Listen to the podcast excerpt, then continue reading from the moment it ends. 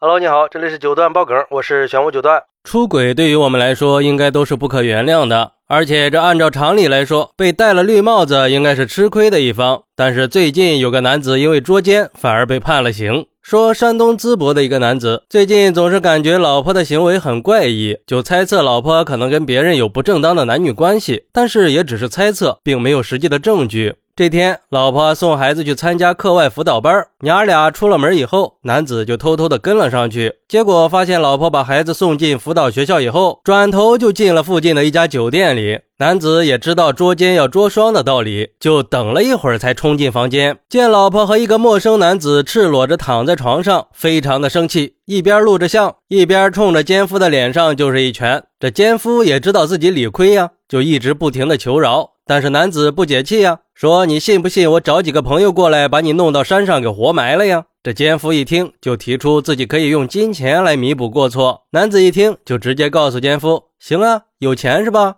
那就拿六万块钱吧。没有六万，这事儿没完。”这奸夫一听，又说自己一时间是拿不出这么多钱的，东拼西凑以后，把借来的两万五千块钱给了男子。然后男子以为这事儿就算是结束了，可是没想到一个月以后，他在跟老婆离婚的过程中，被当地的派出所给刑事拘留了，理由是涉嫌敲诈勒索。这个时候他明白了，肯定是收了老婆情人两万五千块钱的事儿被举报了。结果，法院一审判决男子构成敲诈勒索罪，判处有期徒刑六个月，罚款五千块钱。他不服，就提起了上诉。可是二审维持原判，依然是六个月的刑期。你说这事儿闹的，本来很占理的一个事儿，结果把自己给整进去了。就像一个网友说的：“这下真的是赔了夫人又折兵了。”虽然说女方出轨是不道德的行为，但是男方为什么不通过法律途径去提出诉求和维护权益呢？你直接去要钱，那性质就变了。捉奸在床这样的事儿，其实打也就打了，只要没打坏，也就那样了。一旦涉及到钱的问题，那就复杂了。毕竟要求对方补偿，并没有相关的法律支持。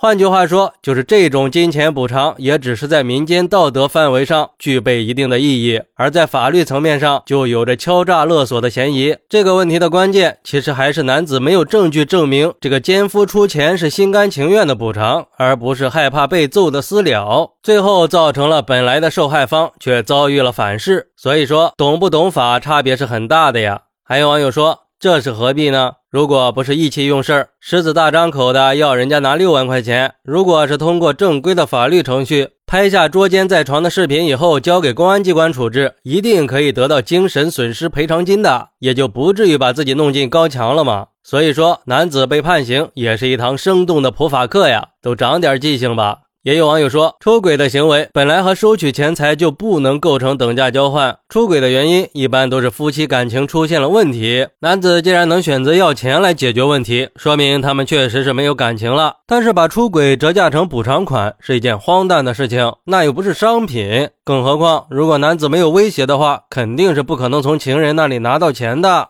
当然，妻子出轨的行为也必须谴责。不过，等到男子收了补偿款，两个人离婚的过程中，情人再去报警，这件事儿就很不厚道了，有点西门庆和潘金莲设下大郎该喝药了的陷阱的意思。这个陷阱虽然需要承担道德谴责的后果，但是它符合法律规定呀。毕竟男子确实是敲诈勒索了，确实需要承担后果。哎，这就是不懂法的后果呀。其实这样的判决已经不是第一次出现了，法院的态度都是非常明确的。夫妻任何一方都不能向另一方的出轨对象要求赔偿，也就是说，婚姻关系只能在配偶之间产生约束力。第三者虽然不道德，但是并不违法，对婚姻不忠的一方才是违法者。不过，我个人认为，对于第三者也应该入刑，要不然那些被戴了绿帽子的人多冤呀！本来他们就是无辜的受害者。虽然说今天这哥们儿给别人要钱也是不应该的，但是让第三者逍遥法外也不合适。